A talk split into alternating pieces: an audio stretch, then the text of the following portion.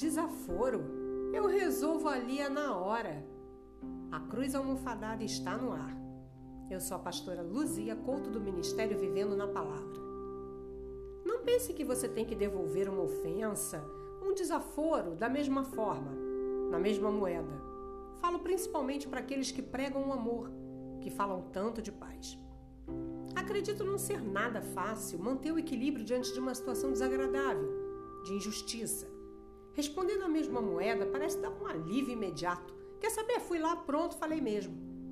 Mas será que é isso que Jesus, sim, aquele que você diz que carrega no coração, faria? Será que é isso que você tem ouvido e aprendido do seu líder espiritual?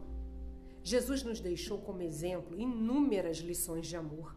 Inclusive na cruz, sofrendo pelos meus pecados e os seus, Jesus não amaldiçoou ninguém.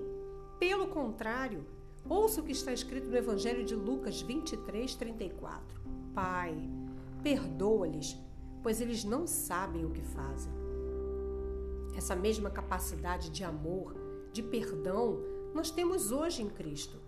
Essa chamada sinceridade que você diz ter, de você ir lá junto a quem te ofendeu, te feriu, dizer poucas e boas, não é uma qualidade, mas sim uma obra da sua carne, um erro. Peça ajuda ao Espírito Santo de Deus para te dar equilíbrio em momentos difíceis. Curte, me segue, compartilhe, vai ser bênção. Conte sempre com as minhas orações.